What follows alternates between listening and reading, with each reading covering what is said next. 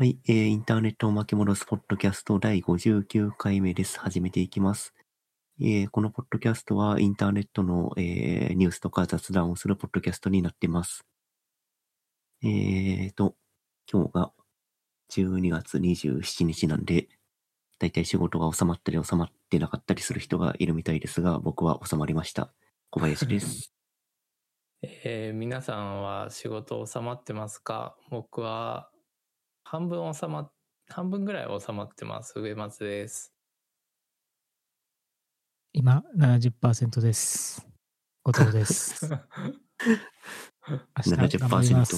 70%、70%残ってるんですか、それは？うん、まあ。あ年明けまでにあればっていう感じなのでね。まあ時間はいっぱいありますよ、時間は。結構それってもうあれじゃない？規制どころじゃないような状況じゃない？うん、まあ、もともと規制の予定なかったんでいいんですけど、あなるほどなるほど。まあでも、気持ち的には、やっぱり終わっときたいですよね。そうだね。今年中には。というわけで、今めっちゃフルスロットルな感じですよ。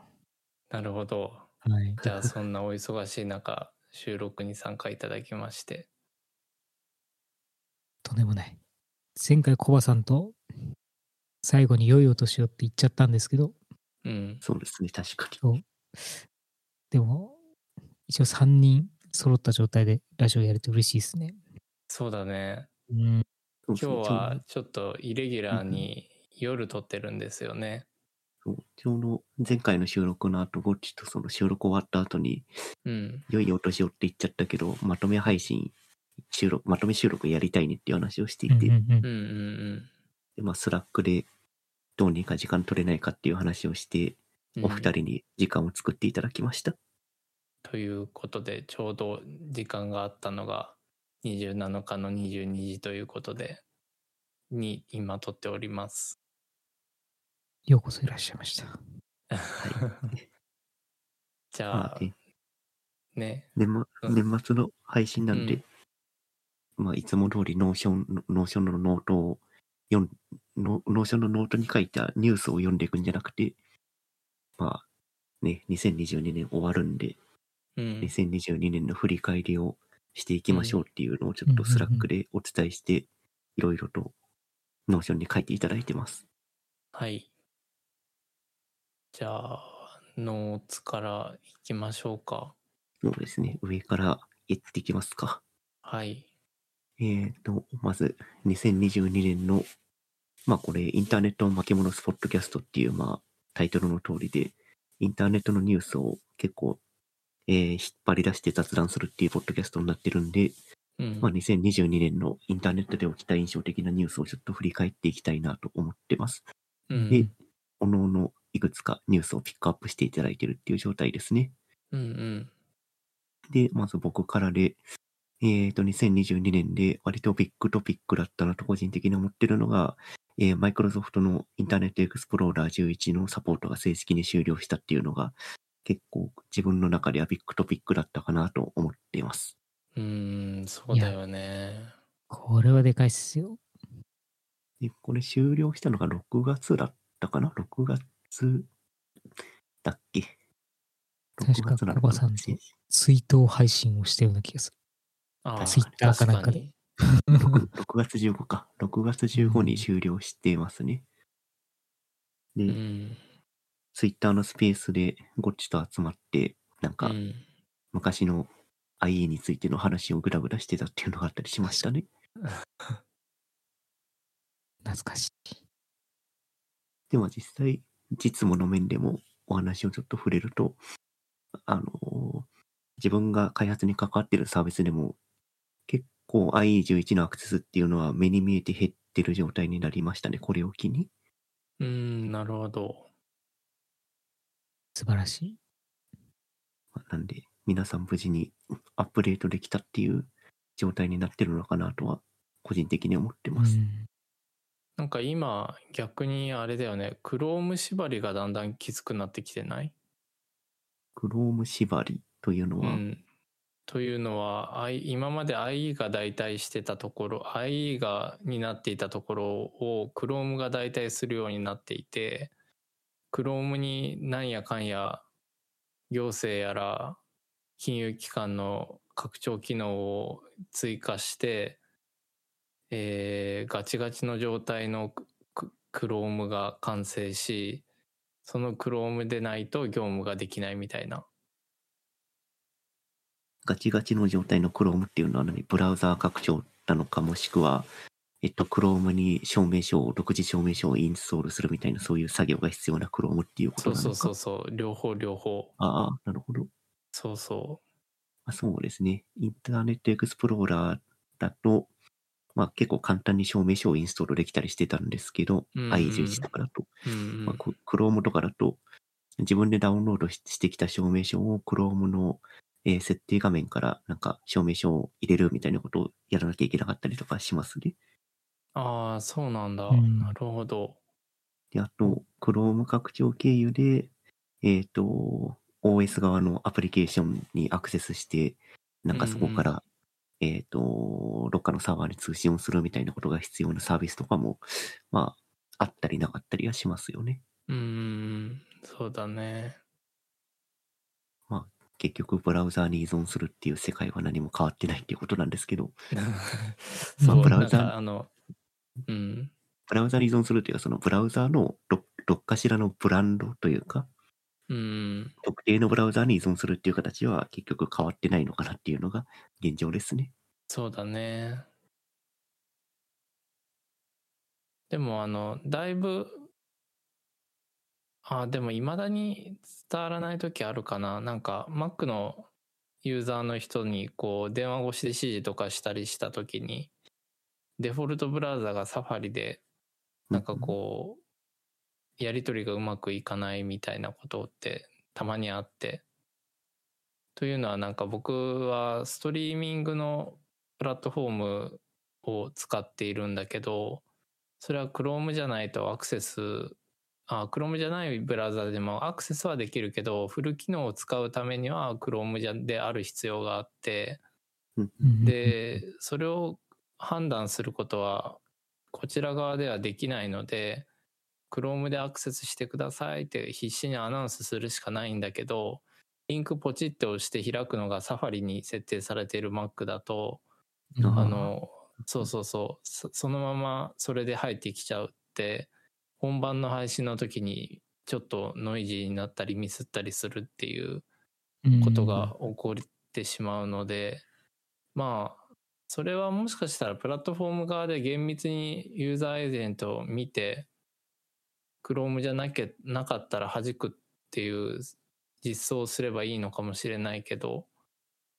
まあ、なんて言ったらいいかな。Chrome 一強時代をすごく感じますね。さっきの銀行行政の話といい地続きで。うんうんうんま。あ、確かに Chrome でしかサービス提供できないですよっていうような状態の場合は、まあ、サービス提供者側はユーザーエージェントを判定して、うん。何がしかモーダルラスとか、アナウンスメッセージを流すみたいなことはするべきだとは思いますね。そうだね。うんうんなるほど。じゃあ、次のノーツいきますか。ちょっと、こっちに聞きたいんだけど、その、はいはい。ウェブのデザインとかで IE11 をサポートしてくれみたいなことってまだあったりするんですか？おお気になる。いや、もうほとんどないっすかね。ほとんど。なんか、うん。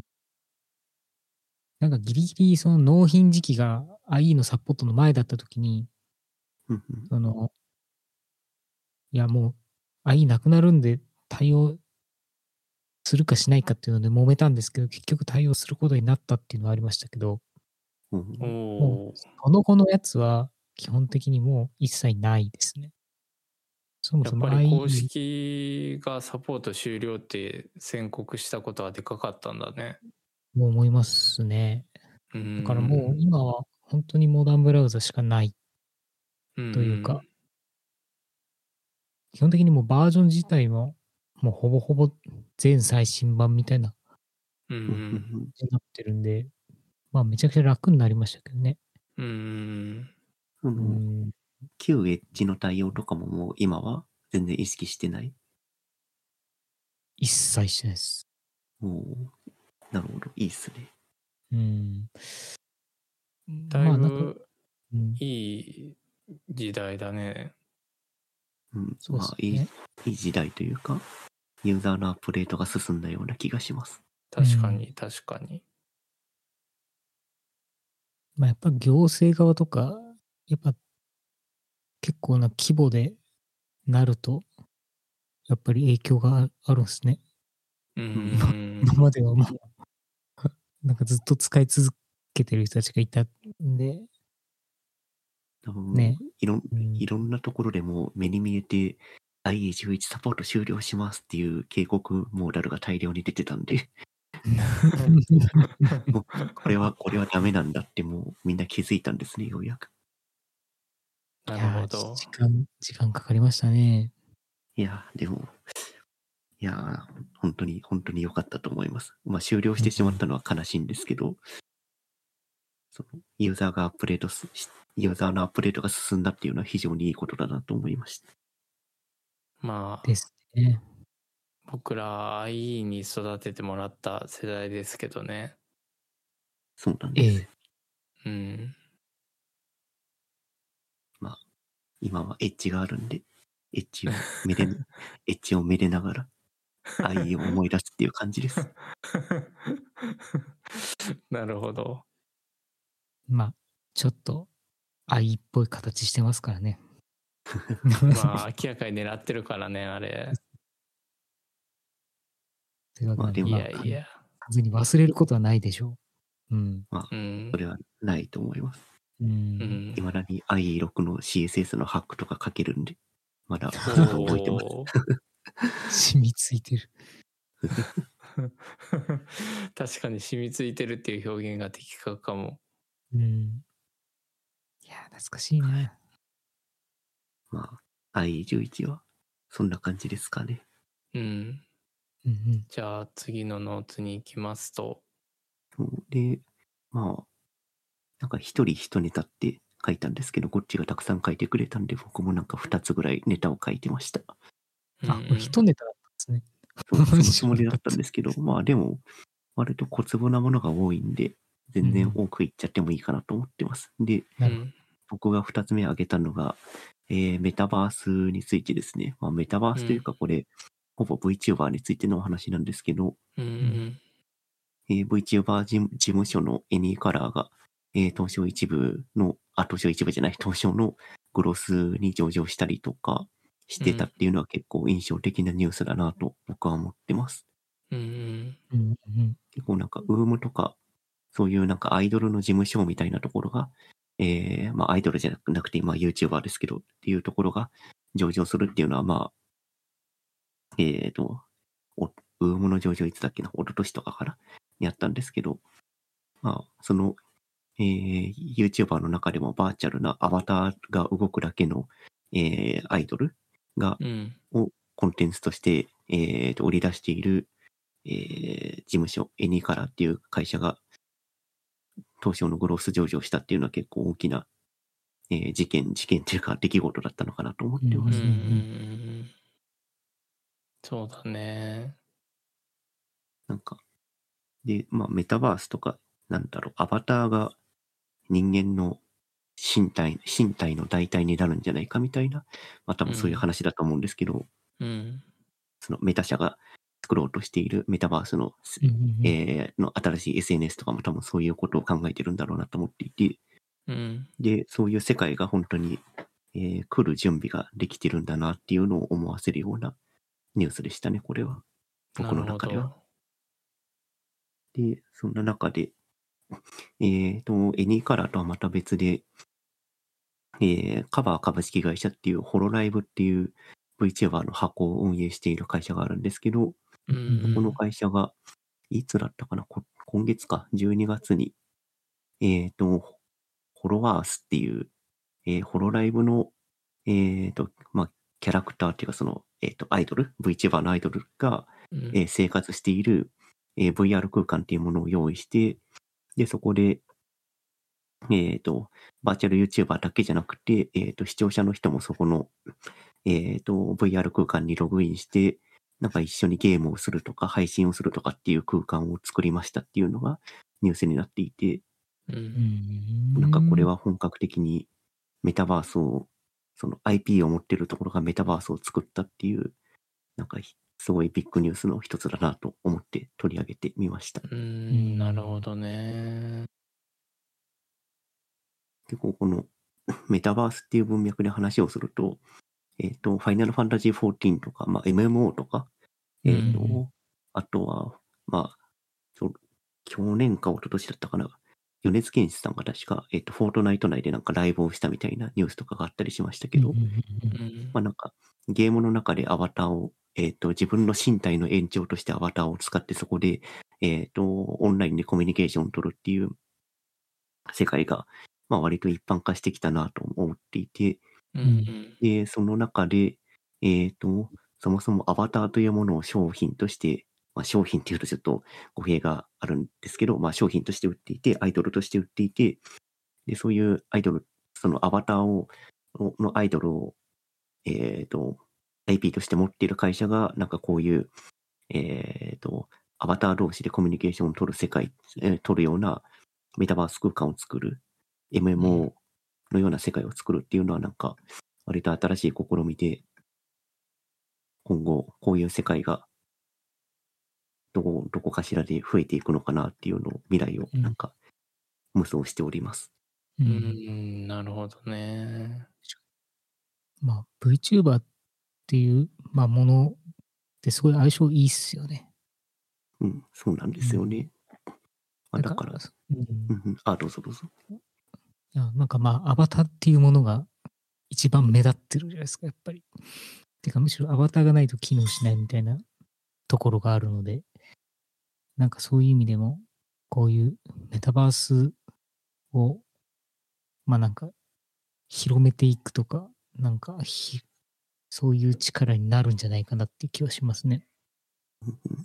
うん。なんか、ネクスト、まあ、古き良きインターネットの新しい形が、今後こういうもので出てくるのかなっていうのは思ってます。うんうん。なんか、一昔前の掲示板みたいなものが VR 空間上で展開されるみたいな。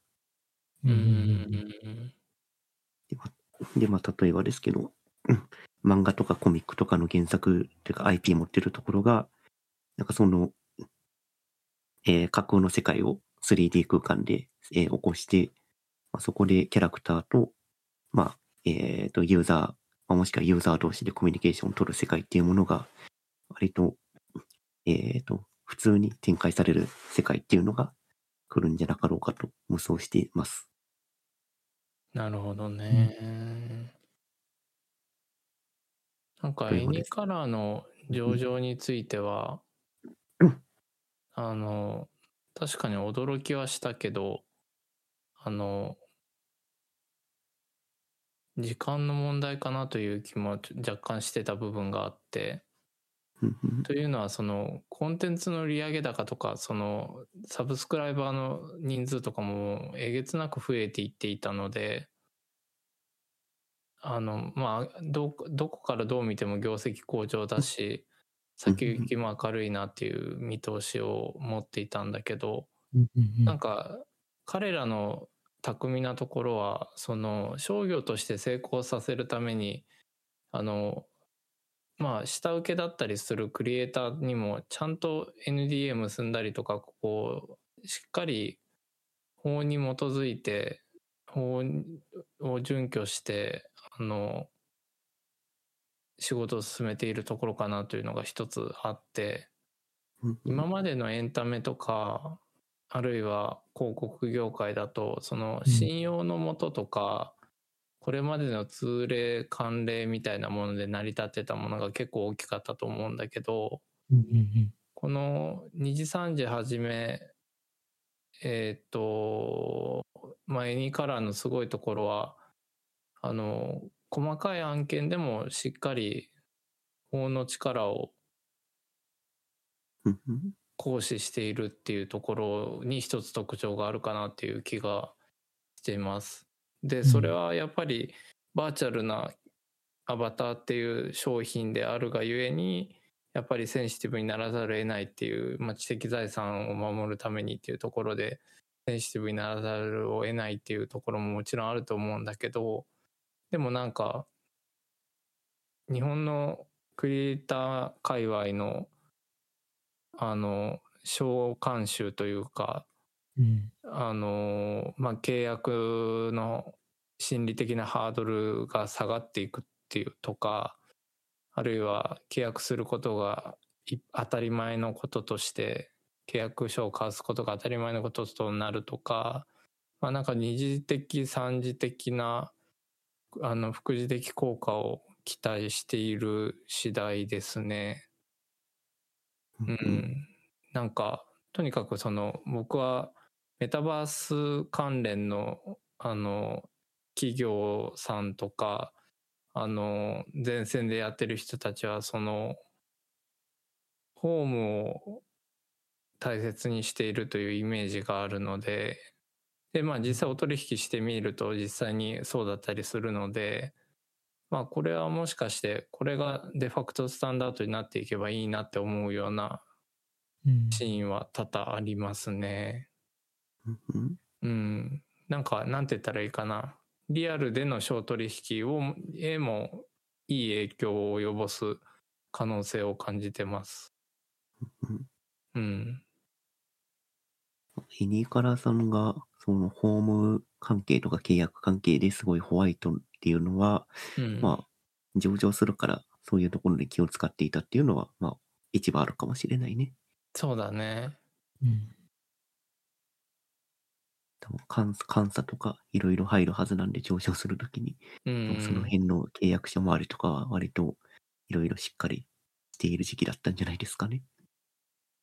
まあでも、実は、時期がたまたま被るんだけど、それこそ、ウームが上場する前に、ウームの人と関わりがあったことがあるんだけど、まあ、うんガバガバでしたよ。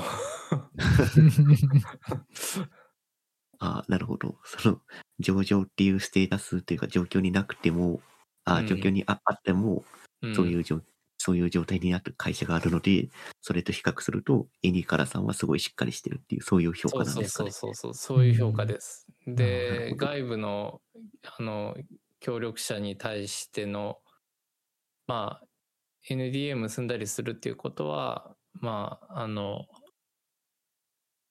信頼してないわけでもないし信頼しているわけでもあってまああのつまるところその個々のクリエイターの力がないと彼らは商業が成り立たないということをよく理解してるっていうことですね。うん、協力イラストレーターだったりデザイナーがいないと VTuber もやっていけないっていうのはよく分かってるなという感じですね。うんうん、うん。ですね。まあ、2時、3時？今後も要注目って感じですね。そうね。噂によると、プライム上場の準備もしているらしいんで、おおうん。これからどんどん大きくなると思います、企業として。なるほど。はい。はい。といったところで、じゃあ、次はの図が僕なんですけども、僕は、えっ、と、特定の記事を上げてなくて、リモートワークが 2, 2年目になったっていう、まあ、感想なんですけど、うんあのーまあ、その2年目になったことによって、まあ何が変化してきたかっていうところなんですけども、えっ、と、まずツール面で言うと、スラックの解約が最近ありましたね。うん。うん。あの、今まで1年前メッセージまでは無料投稿で、投稿無料だったんですけども、それが90日間しか保存できなくなったので、あの、ゼミで使ってたのですが、運営が非常にやりにくくなりました。うんだから、有料プランに入らざるを得ないみたいな。うん。しかし、1人1万円ぐらいするから、ちょっとこれは、見合う、研究費と相談して見合うのかって、こう、首をかしげてしまうんですが、うん。まあ、えっ、と、ツール面ではそういったスラックの解約とかありつつ、ただ、えっ、と、 Dropbox とか、例えばね、あと、まあ、その他クラウドステージ、ストレージ等々、あとは Figma とかのコラボレーションツール等々の、あの、ユーザーのリ側のリテラシーはだいぶ上がってきたなと思っていて、うん。えーっと、全くこのポッドキャストと関係ないんですけど、観光庁の方々と、あの、僕今、仕事というか、あの、一緒にプロジェクトを進めさせてもらってるんですけど、その観光庁の方々が、もう、すごくライトに Google スプレッドシートとか Docs で共有文章を Slack で送ってきてくれるとかっていう世界線に今いるので、えっ、と、かなり各種のモダンなリモートワークに活用できるツールっていうのは浸透してきているのかなというふうに思ってます。うんで、その反面、メールですよね、電子メール。電子メールっていうのが、相手方のリテラシーを見極めれるツールになっちゃってるなっていうような感想を持っていて、まあ、それはどういうことかっていうと、例えば、HTML メールで、えっ、と、タッシュフォントが混在のまま、ガタガタの文字のま、文字列のまま相手に送っちゃうとか、あと、相手のデバイスを想定せずに自分のルールで開業を入れるおじさんとか、あと、えーっと、特にオフィス系のドックファイルとかを、あの、それこそ Google Docs でやれば、あの、共同編集できてもっと便利なのに、例えばアンケートを取りたいとかっていう時に、わざわざ DocX ファイルを添付して返信してくださいっていう投げかけをしてる人がいたりとか、なんだかこう、メールっていうツールが、は不変なんだけど、ただなんか相手方のリテラシーが、さっき言った各種クラウドツールのところまで追いついてきている人なのか、それともそうでなくて、コロナ前からずっと変わらない人なのかっていうのが露呈してしまうツールになっているなというような印象を受けてますね。うん。メールというプロトコルがうん。レレガシープロトコルなんで、まあね。そこをメインのプロトコルとして使い続けてる人は、まあ、リテラシーが追いついてないのかなっていう気持ちにはななっちゃいますけど。うーん。確かに。いやいやいや。まあ僕の、あの、ノーツはこんな感じで感想です。はい。なので、こっちに行きましょうか。行けますか？トラックの解約については、結構、ログが全く取れなくなったんで、自分も超困ったんですけど、ああ、やっぱり、なんか一方、 Discord がうん。ログ残るんですよ。おお、っていう感じなんで、なんか、どっちがいいんだろうみたいな風に最近思い始めてるところです。なるほど。無料で、無料で使うなら、うん Discord の方が便利な気がしますね。音声うの、ん何でしたっけ？ノイズ消してくれるクリ Krisp でしたっけ？ Krisp さん。うん。あれも入ってるし、動画とかも割といろいろアップロードできたりするんで、うん。実は、こう、音声とか映像含め、やっぱりあの、なんていうんですかね。どっちかというと、そのゲーム配信系の人とか、なんか、うん。割とこう、えー仕事というよりは遊ぶ方の方に振っているコミュニケーションツールではあるんですけど、うん。でも実はものすごくよくできていて、うん。普通に Slack とため張れるぐらいの。ものだなっていうのはすごく痛感してるんで、うんうん。なんかまあ両方使ってみて、まあ両方いいところがありつつ、うん。なんか最近は割と Discord の方が、に、ちょっと、が順位を上げてきてますね、自分の中で。なるほど、なるほど。うん。結構 UI とかも、 Slack よりも Discord の方がよくできてるような気はしちゃいますけど。うんそうですね。そうだね。やっぱ、あの、特にこの通話周りとか、テレビ通話周りとか、通信周りとかはよくできてるよね。うん Slack はその、なハドルか、ハドルとか後付けなんで、やっぱその辺なんか UI 的に無無理してる感はちょ若干あるんですよね。うそうそん。で、 Discord に関してはその配信を前からやってるコミュニケーションツールだったんで、うんうんその辺は割とこなれてますよね。画面共有の仕方とか、なうるほどん。グルグループのビデオチャットの表示とかも。うん。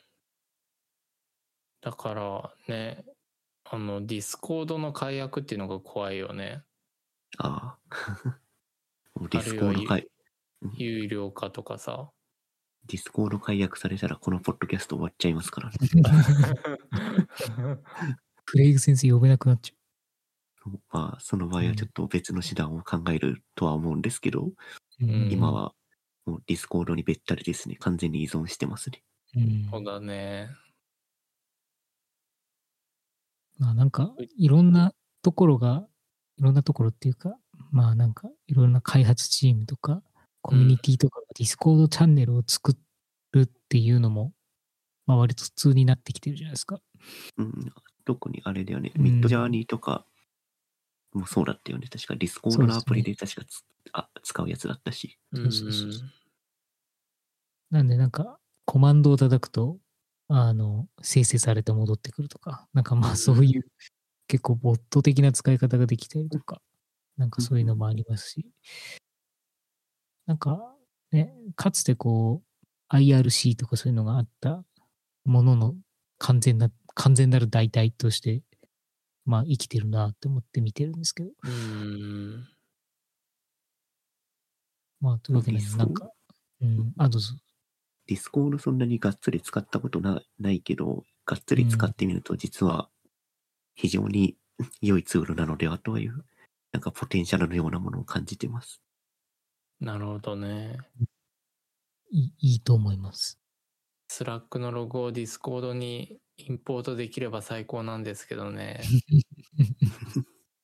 でもそこはやろもうと、やろうと思えばできそうですけど、う、うん、なんかググってみようかな。でもディスコードも API とかあるはずなんで、そこから特定のチャンネルにスラックのからエクスポートしたログを、うん、ポストするみたいなことは割と簡単にできるような気がする。うんうんうん。まあただ問題はスラックの解約によりログのエクスポートがうん難易度上がったっていうね。そこは完全に縛ってるでしょうね。ねうん、まあそれを Web 版のスラックにログインしちゃえば、ログなんていくらでもスクレーピングし放題なんで、ああ、確かに。なるほど。いやースラックはなんか2022年に急に商魂たくましくなった感じがあるよね。それはセールスフォースに買収されたからじゃないですか。ああ、だからか。なるほど。なるほど。まあね、セールスフォースもこの前、あの、何でしたっけ？そうそうそうそう。あの、首切りをしてたんで、うんうん。まあいろいろ切羽詰まってるんじゃないですかね。スラックうんの無料プランカツカツにして有料に移行させたいっていうのを多分そういう意図が見える気がします。なるほど。なるほど。本体からのいろんな圧力があったんでしょうね。そうですね。多分、うん、スラック自体はユーザー数は多いけど、ほぼほぼ売り上げ立ってなくて、なんとかしろみたいなことが上から来たんじゃないですかね。うん。確かに。なるほどね。ほんで、アドビのことと、あ、若干つながるね。うん、そうさっきバトンもらったのに戻しちゃってすいません。えっと、いえいえ。分の方に行くと、まあやっぱり、アドビが Figma を買収したっていうのが結構自分の中ではビッグニュースだったなと思ってて。そうだよね。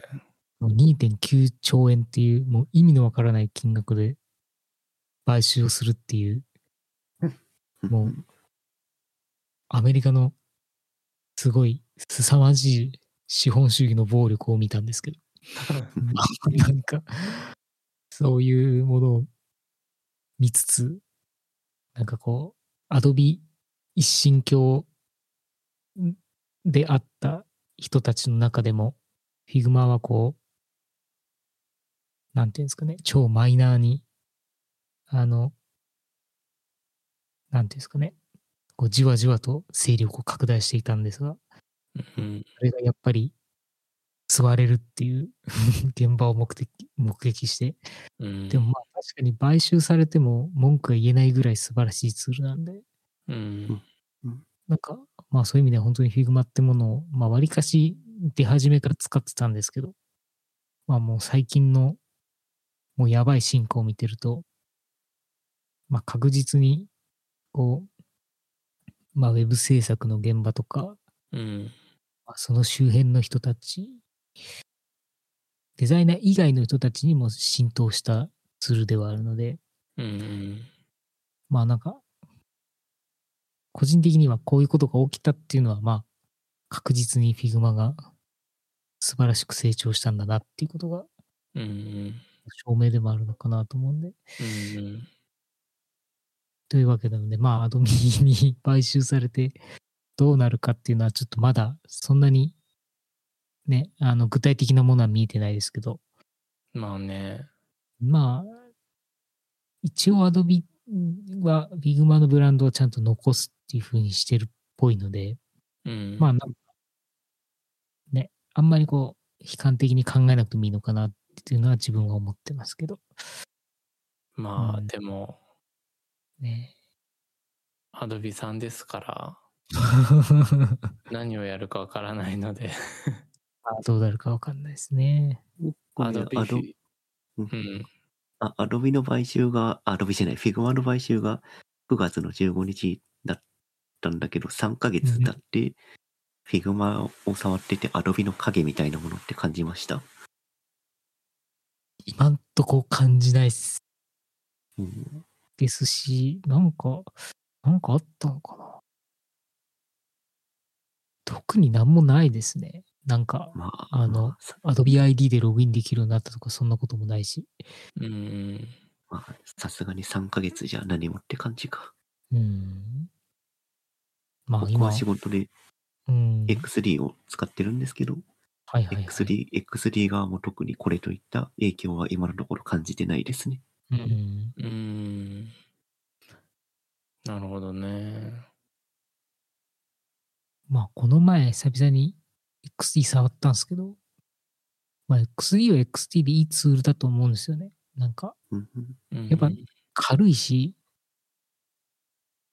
なんかやる、やりたいことが結構はっきりしてるので、うん、なんかそういう意味では Figma よりはシンプルなのかなって思って触ってました。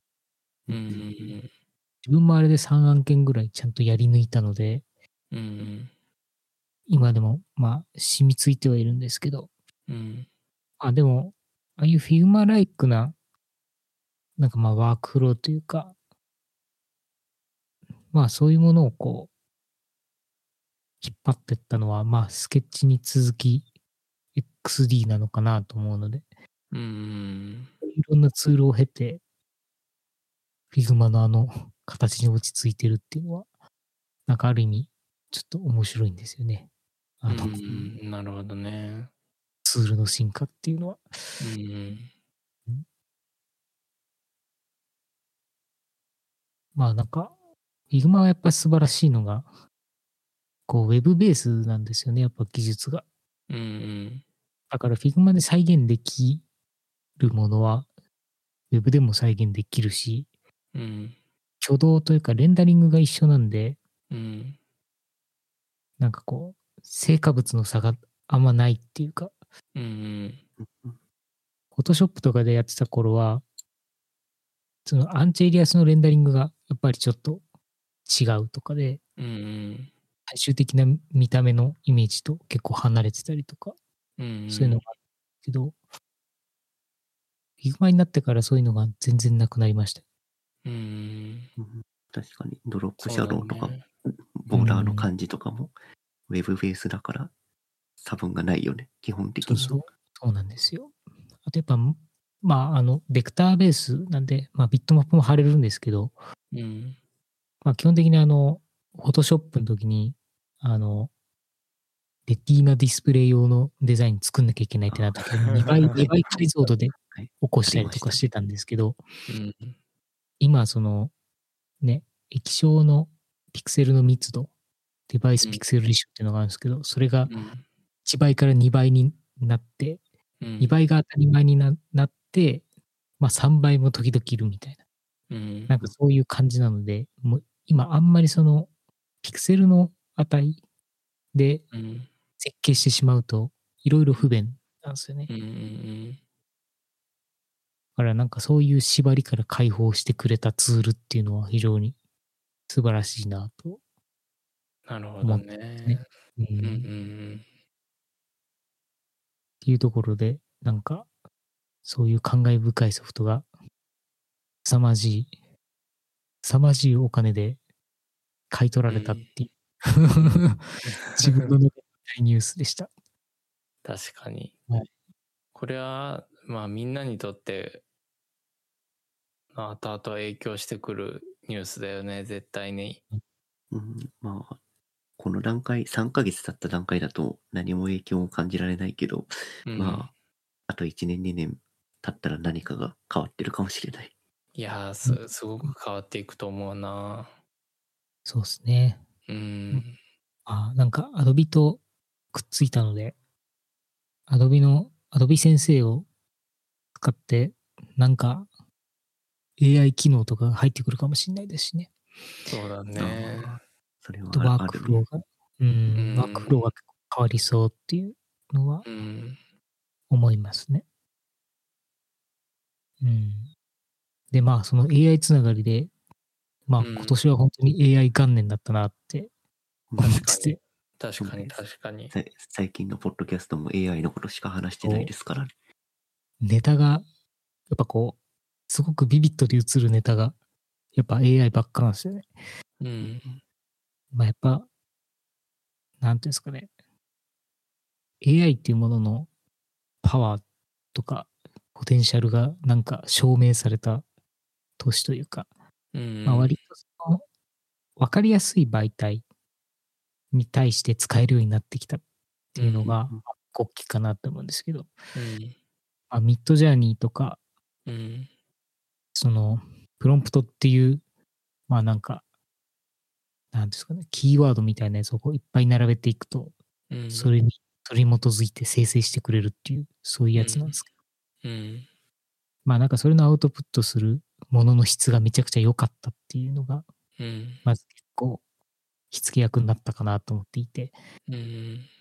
で、ミッドジャーニー自自体は、まああの、まあ優勝、まあほぼ優勝の、まあ、AI なんで、うん。完全フリーのステーブルディフュージョンっていうのもあって、まあ触ってみたんですけど、うん。まあなんか、かなり、なんていうんですかね、アウトプットのクオリティにはかなり差があるんですけど、うん。なんかみんなが攻略サイトみたいなやつを作っていて、うん。あのこなるほど。のプロンプトを入れれば、これぐらいのものは出るみたいなやつを、まあ、試してやっていくと、まあ、確かに、そこそこの質のものが出てくるんですよね。おー。なんか、もはや、なんていうんですかね。AI をこう、なんかこう、使いこなすために、なんか全人類が本当に奔走している感じが今すごくて。えっと、ああ、確かにその感じは、わなんとなくはニュアンスわかるかも。だからまあとにかくその使う人によって相当アウトプットの質が変わるものだなっていうのはすごく実感してますと。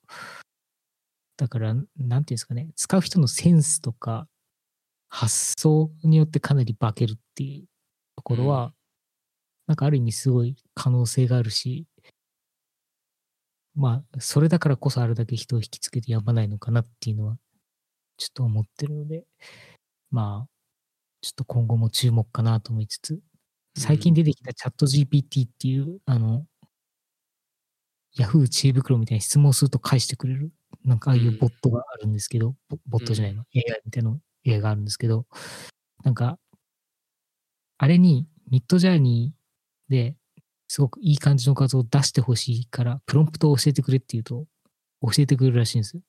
うん。なんか、AI に AI の使い方を聞くっていう、なるほど。そういう、そういう謎の現象も目にしていて、うん。なんかだんだんこう、なんか、なんていうんですかね。一つの AI の種類だけじゃなくて、複数組み合わせてやっていくってやり方も、なんかついに出てきたかっていうところで、うん。なんかだんだんこう、なんていうんですか、こう、いろんな道具を組み合わせて、なんか一つのものを作っていくみたいな、なんか新しい道具の形みたいのが、なんかだんだん、だんだん見えてきたかなっていう感じはしております。うん。うん。そうだね。まあ、なんか結構 AI が割と誰でも触れるような状態になったのが今年なのかなっていう感じはし確かにます。確かああ、確かにう AI ん解放元年と言ってもいいかもしれないね。その、例えばだけど、そのいろんなイラストレーターの絵を読み込ませて、なんかそれっぽいイラストを大量に出力しますっていうのは、多分去年でもそういう AI は AI はあったはずなんだけど、うん。それをなんかプロンプトっていう形でその会会話というかコマンドみたいなものを投げてそれを返してくれるっていうことが一般化したのが多分今年なのかな？確かに確かに。に。うん確かに。このプロンプトスタイルの AI が、やっぱかなり大きかったかもしれないですね。うんうん。これそうだね。言葉だけで使えるっていうのは、相当やっぱり敷居が低いんで。うん。うんココンピューターで言うとマウスを発明したみたいな感じだね。うんううん、確かに。あ、確かに確かに。なるほあそうどですね。インね。ターフェース、インターフェースですね。ううん。なんかそまあそういう意味ではそういう発明があったから、ここまで爆発的にいろんな人が使えて、下手すれば LINE に、あの、プロンプト入れると画像を作って返してくれるやつもあるし、まあかなりその、なんていうんですか、我々みたいな人たち以外の、本当に普通の一般の人たちでも使えるっていうのは、ある意味相当、相当なことだなとは思いますけど。うん。まあで、LINE の AI、ん ?LINE の AI?LINE の AI ではないな。な LINE のなんて言えばいいんだろうね。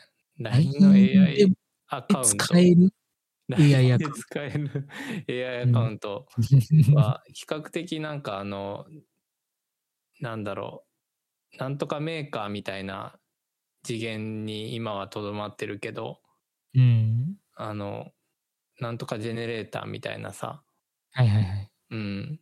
でも、これがだんだん変わってくるんだろうなっていうのは感じるよね。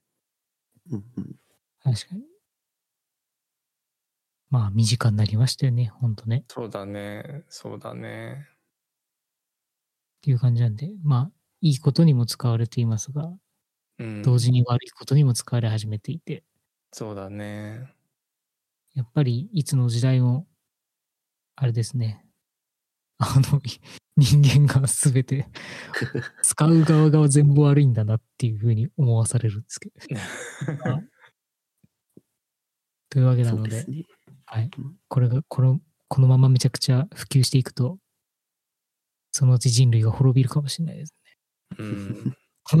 っていうのを、なんとロロケット技術と同じですね。ですね。ああ、そうだね。木にも行けるが、ミサイルにもなる。うん。うん。そうなんですよ。っていうところでな。なんとなくそういうものが少しずつ、こう、形になっていってるのをこう目にしした一年だなと思いました。うん。なるほどね。いやはや。じゃあ、まあ、ノーツは、こんなもんですかね。こんなもんすかね。次のネタは？大丈夫ですか？これあんまインターネットっぽくないんで、まあインターネットっちゃインターネットだけど。まあ、まあ、かな。うん。まあ、なんだかんだ時間もいい感じになってきたんですけど、うんそうですね。ちょっと、時間が伸びそうで、えっ、と、いろいろあれですね、GitHub にこのポッドキャストってアップロードしてるんですけど、うん。GitHub, GitHub にアップロードできる画像の最大容量が100メガっていうご事情がありまして、おー、多分1時間半超えるとアップロードできなくなっちゃうんですよね。なるほど、なるほど。というわけで、えっ、と、まあ、収録この後どれぐらいかかるかわかんないですけど、もしかしたらここで一回切って、えー新しい音声データがこの後上がってるかもしれないです。なるほど。というアナウンスだけしておきます。て結構喋ったけどね。そうですね。まあ、うん。どうしようかな。なんか最後に振り返っとく？そうですね。どうしようかな。じゃあ、ポッドキャストの振り返り。会なので。あ、そうですね。じゃあ、こうん。個人の振り返りと、ポッドキャストの振り返りだけ、ちょっとやりますか？30分ぐらい。そうしましょうか。そうですね。じゃうんあ、コバさんから。はい、そうですね。個人の振り返りで言うと、えーと、まあ、僕はフロントエンドエンジニアっていう肩書きで、ブラウザー周りのプログラムを書いたりしてるんですけど、仕事上で。うんううんん。まあその仕事で、まあ仕事というか会社か、会社でフロントエンドとして顔を出す機会が増えた一年だったなと、個人的には思ってます。おー。まあ、このポッドキャストの、このポッドキャスト上で僕がどの会社に所属してるかっていうのは、絶対に名前を出さないっていうことは決めてるんですけど、うん。まあ、ツイッターとか見たら、ツイッターとかフェイスブック見たらど、僕がどの会社にいるかっていうのはすぐにわかるんで、まあ、そういう会社で顔を出して、フロントエンドのテックリーダーみたいなことをやったりしてるんで、ああ、やったりするようになったので、今年になってから、まあ、結構、フロントエンドのとして、いろいろ極まってきた感があるなと思った一週、え一週、一週間じゃない、一年でした。なるほど。素晴らしい。フロントエンドが、フロントマンとして出ることが増えてきたわけですね。そうですね。ビューフェスって、まあ、Vue.js っていう結構、フロントエンド界隈でうんうん。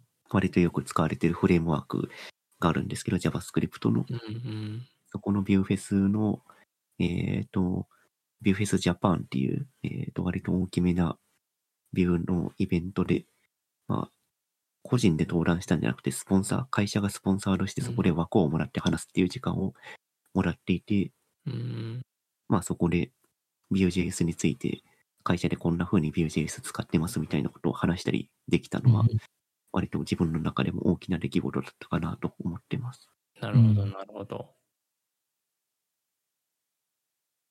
僕は、やっぱ法人一期を超えたっていうのが個人的には2022年大きくて、今、当初思い描いていた事業を手掛けているかというと全くそうではなく、なんか、やっぱ予定って未定になるんだなと いうあの実感があるんですけどまあなんだろうな。シフトチェンジをしたんですよね。あのお金を儲けない法人にすることにしたので。あの口座残高は非常にどんどん減っていくばっかりなんですけど。だけどあの社会貢献的な意味で言うとうん。これは何年後かにちゃんと社会に根付くものになってほしいというか、うんうんまあ、なっていくであろうというような事業を手掛けさせてもらっているのでありがたい限りです。うんというのが2022年の上末でしたね。会社が1期を超えたんで、今2期目ですか？そうです。?2 期目も乗り切れそうですか？2期目も、2期目も基本的にそうですね。あの、二期目もう、うん。2期目でシフトチェンジは起こらないんですか？2期目はね、しあの、1期目のシフトチェンジを起こ、1期目でシフトチェンジをしてしまったがゆえに、えーっと、当てにしてた収入源を、がなくなってしまったので、ちょっと、あの、お金を儲ける術を 見つけないと、法人税払えなくて、あの、倒れちゃうので、ちょっと切実なところで言うと、まあ、お金チャリンチャリン入るおしお仕事も何かしないとなとは思ってますね。うんまあ、ウェブ周りで何か手伝えることがあったら、また声かけてください。ありがとうございます。ぜひ。じゃあ、たけちゃんどうでしょうか？自分は、えーまず、この、ポッドキャストのレギュラーメンバー入りを果たしたっていうところが、ああ、まあ、まず一つ大きくいて、いつ、そういえば途中からだったもんね。うん、2月5日ですね。2月5おー日。うんうん、2参加して月からだ。ほぼじゃあうんもう1年。うえん、早いもので。ーね。まあ、そう考えると、3、んと、今年だけでなんだかんだ、23 20回？あ、23回か。うん23回のうち、結構な回数出てもらってるんで、多分20回以上は出てますね。うんそうっすね。最初あまりにも喋り慣れなくて、びっくりするぐらい準備してたんですけど、ゆるくやろうと途中で舵を切ってからは相当ゆるくなりましたね。まあ、気楽でいいんだなって思いながら。なんか喋る練習になるよね、このポッドキャスト。そうですね。うん。まあ、準備すぎるとそれはそれで一方的になりすぎちゃうんで、うんうん。なんか、適度、適度に、まあネタを抑えるぐらいでいいいいなって思いました。うんうん。そうだね。なんかまあこういう喋るつながりでいくと、うん。まあいろんなところに登壇したりしたなと思って、今年は。うんうんいつも引きこもって机の上でカタカタやってるんですけど、今年はまあ割とイベント行ってた方かなと思ってます。うん、まず一つがマイクロ CMS っていうあの CMS があるんですけど、まあそれの、まあオンラインイベントうん。っていうのにちょっと登壇したりしました。うん。うんで、まあそこの CMS を、まあデザイナー目線でどう使ってるのかとか、まあうんうん。それの実際の使用例みたいなやつを、うん。まあやえーまあ紹介して、まあ結構こうガチガチのエンジニアの人とかが見ることが多いんですけど、うん。まあ、そうじゃない人にどう魅力を伝えられるかとかっていうのを、まあ、考えて、えーまあやったりとかっていうところで、うんうんまあどう人にこう何を伝えたくてどう伝えたらいいのかみたいなのを結構考えてましたね。なるほどね。で、もうその流れでいくと植松さんの授業にもお声掛けいただいて出させていただいたんですけど、そう、登壇いただきました。うんあの、デザイン系の講義にデザイナーとして登壇をしてもらったんですけど、うんその説は、アーカイブって YouTube に上がってるんでしたっけ？上がってますね。限定公開で？限定公開で。はい。URL 教えてもらってるんで、あと見直します。でこれ、まあ当然大学の授業なんで日中にやってたんだよね、確か。そうそうそう。日中に。そうそう会社のコバさんにせっかくなので、あの、学生さんからのフィードバックも共有させてください。じゃあ、あ、後で共有してください。うん。うん視聴後に見ていただくと、ああ、今の学生さんってこんな感じなんだっていうのがわかると思うんで。一応なんかし、その、放送し、な生放送か、生放送、ライブ？ライブしてる時に、仕事の、や、仕事やってる裏側で見てたりはしてたんだけど、あ、そうなんです。んなんか合間にミーティング入ったり、入っちゃったりしてて、うんあんまりちゃんとは聞けてないんだよね。うんうん。なるほど、なるほど。まあ別にそんな大した話をしたわけではなくて、んまあ基本的にこう、こう聞いてくださる人たちはまあ学生さんなので、うん。うんえーまあ今に至るまでのに何をしてきてどういうことを考えてきたのかみたいな、なんかまうんあそういう話をして、まあ少しでも進路とか将来のことで悩んでる人たちの気持ちを楽にしてあげれたらいいなと思って、うん。うんっていうところでなんかいろいろ話したんですけど、まあ、あんまりその学生時代のこととかを振り返ることってあんまなかったんで、うん。非常に良い機会になりました。おーなるほど。で、まあ同時にちゃんと今につながってるなっていうのが、なんか実感できたことは、まあなんかいうんい企画だったなと思っていて、おーそう。っていうところで、なんか、あれですね。うーん、まあなんか、いい意味でも、こう自己分析みたいなことが、この年齢で改めてやれたのは、なんかまあ良かったです。なんかね、学生さんのフィードバックでもあったよね。なんか学生時代から続けてきたことを、こう、形にしていいって、素晴らしいと思いましたっていうような感想が来てたよね。ですね。うん。うん、まあなんか、学生さんの感想をいただいて、まあなんか当時自分が悩んでたこととか、うん。なんか大体、あ、なんか一致してるというか、うん。なんかみんな同じことで悩むんだなっていうのはうん。結構思いましたね。そうだね。なんでまあ、そんなにこう、なんか全然ち、なんか世代的にはもう10個以上違う人たちなので、うん。なんかもうそもそもどれぐらいこう感覚の違いがあるんだろうっていうのは結構ビクビクしながらやってたんですけど、うん。なんかまあそういう意味では、あの、そんなにびっびっくりというか、そんなに乖離してなくてよかったなっていううのは、ん。なるほど、なるほど。うん、だね。うん、という感じでしたね。まあ、学生さんはいつの時代もピュアですからね。ピュアですよ。ねえ。僕らもそういう時代があったっていう、ちょっと、いつのことだろうって 思っちゃうけど、も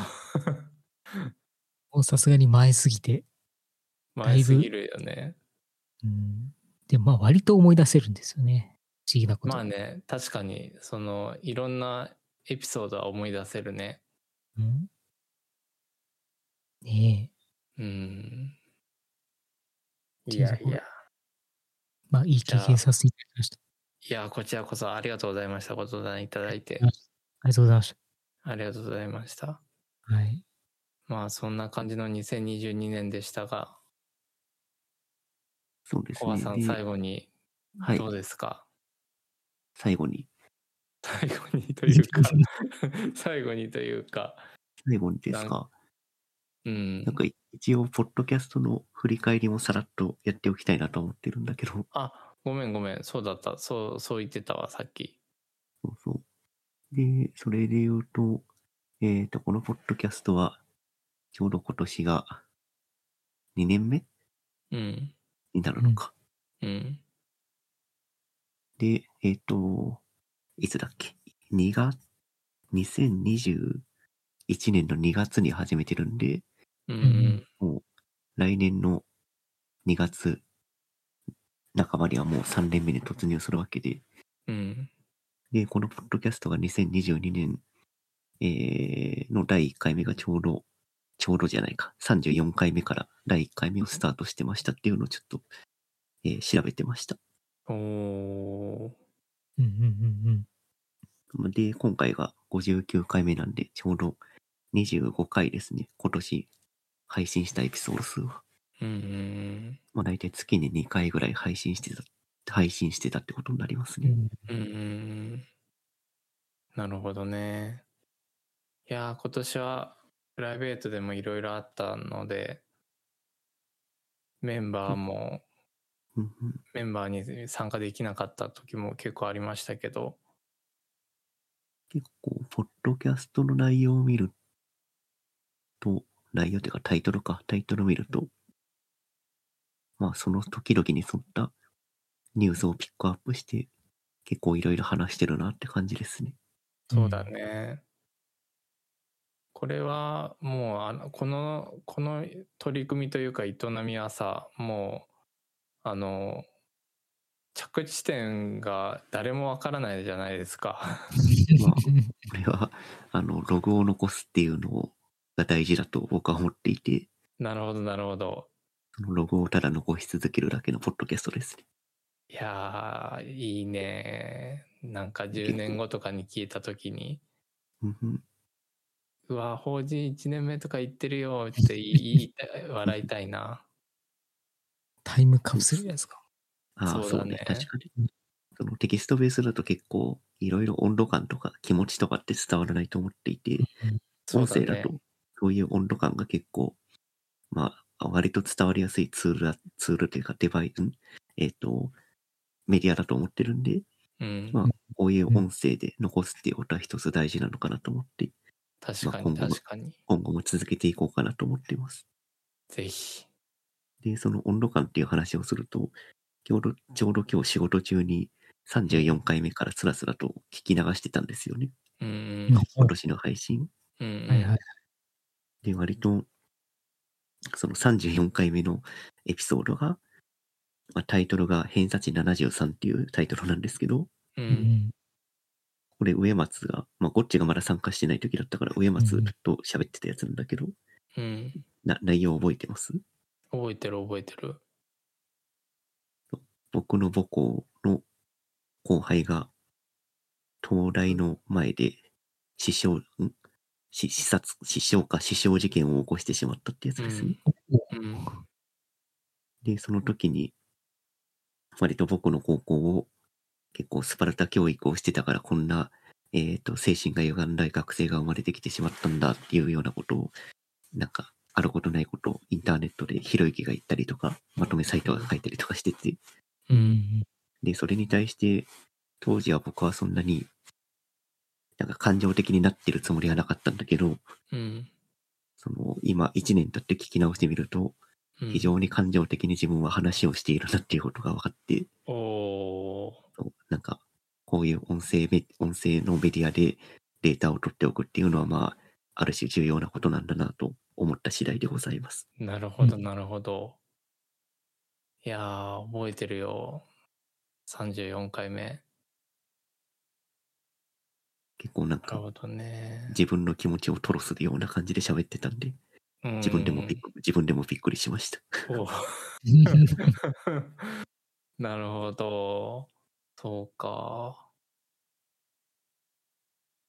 じゃあまあ、今後も足跡を残し続けるということで。そうですね。まあ、はい収録の頻度は何がしかの事情で減るとは、減るかもしれないですけど、うんやり続けるっていうことが重要だと思ってるんで、はい。これはやり、ね。今後も収録は続けると思います。はい。ぜひ。じゃあ、そんな感じで、皆さん良い年をお迎えください。そうですね。まあ、2022年も振り返ってきましたけど、まあ、いいことが多かったんじゃないかなと思います。うんまあ、僕いいことと悪いこと両方あったけどね。すごい、てんやわんやな一年でしたけど、来年はどうなるやら。まあ、来年は来年で、さあ、新年一発目は抱負でも言いますか。ポッドキャストで。そうですね。そうですね。じゃあ、そんな感じかな。はい今日は。じゃあ、今回、今年の収録は以上ですかね。はいはい。じゃあ2022年もお世話になりました。ありがとうございました。はい。ありがとうございました。はーい。ありがとうございました。はい。では、良いお年を。良いお年を。